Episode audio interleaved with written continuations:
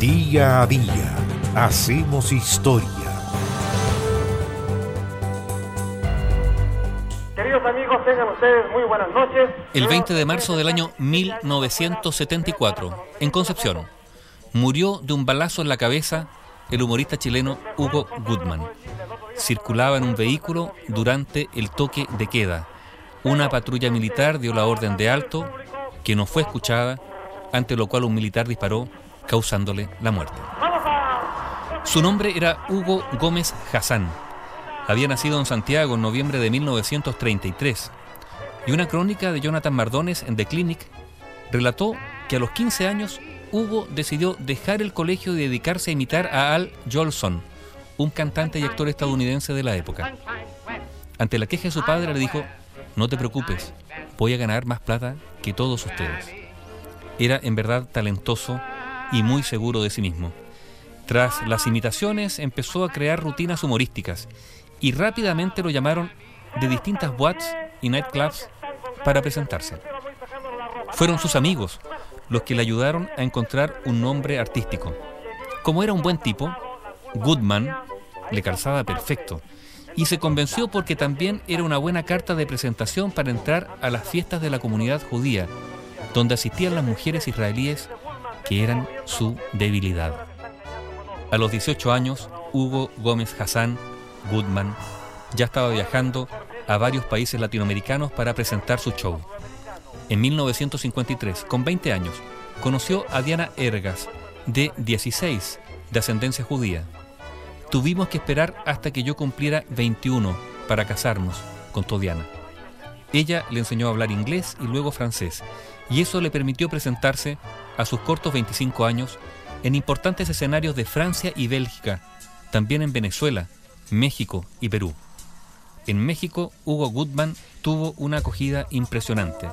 La pareja Gómez Ergas se radicó entonces en ese país en 1960 y desde ahí viajaban juntos a diferentes países donde invitaban al humorista. En enero de 1967 nació Hugo Gómez, el primer y único hijo de la pareja en Ciudad de México. A mediados de 1968, Diana dejó a Goodman luego que éste se involucrara con otra mujer. Entonces Diana regresó con su hijo a Chile en 1972. En 1974, Hugo Goodman viajó a nuestro país a presentarse en el Festival de Viña del Mar. Llevaba más de 15 años fuera de la patria. Su show fue un éxito. Con solo media hora de rutina, que hemos estado escuchando, obtuvo la gaviota de plata. Tenía razón Nikita Khrushchev cuando dijo las mujeres mientras más malos pasos dan, mejores zapatos llevan. Se quedó un tiempo para estar con su hijo y en marzo de ese año la compañía del humorista Bigota Roset contrató a un grupo de artistas para realizar una gira por el país. Entre ellos estaban, entre otros, Buddy Richard, El Pollo Fuentes y Hugo Goodman. El 18 de marzo tuvieron un show en Chillán. Al día siguiente se presentaron en Concepción, realizando su espectáculo en un teatro. Al término del show, fueron a comer al legendario restaurante penquista Los Copigües, ubicado en la calle Rosas con Castellón. Se quedaron más allá del toque de queda. Ahora, los artistas se transportaban en una caravana de varios autos escoltados por un vehículo de carabineros. Luego de cenar, volvieron a los autos para irse al hotel donde alojaban.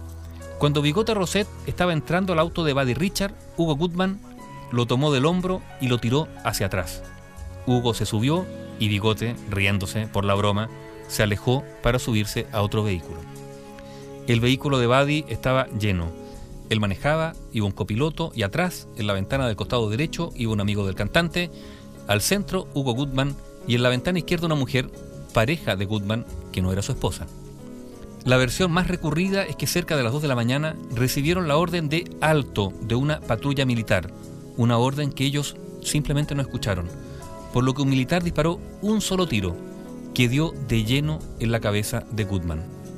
Buddy Richard dice que de inmediato partieron al hospital regional, pero Hugo Gómez Hassan, el humorista chileno conocido como Hugo Goodman, falleció a la 1.40 de la madrugada de ese 20 de marzo de 1974 en Concepción. Bio Bio, la radio con memoria.